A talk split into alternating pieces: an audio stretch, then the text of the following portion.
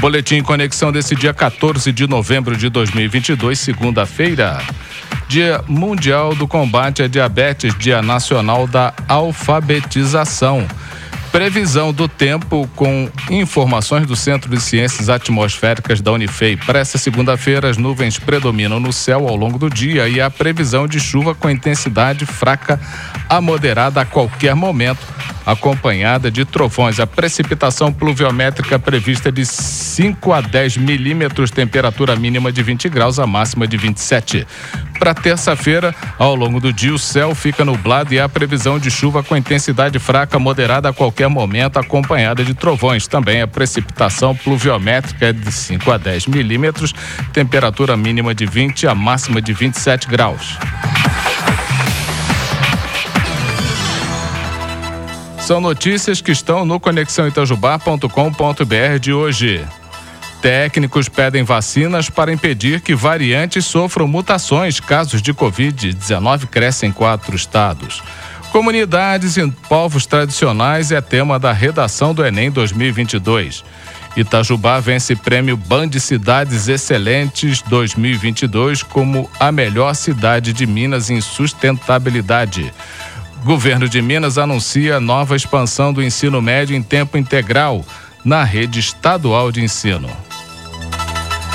Essas notícias são alguns dos destaques do conexãoitajubá.com.br. Clica lá. Boa sorte!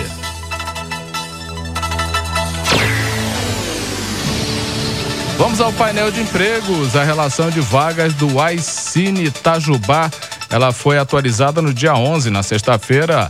Vamos lá. Anota aí, ajudante de obras, analista de desenvolvimento de sistemas, analista de infraestrutura, TI, armador de construção civil, carpinteiro, gerente de vendas, pedreiro, representante comercial autônomo, soldador MIG, sushi man, torneiro CNC, vendedor e vendedor de imóveis. Mais informações 35998608245. Repetindo 35 998608245 só na quarta-feira.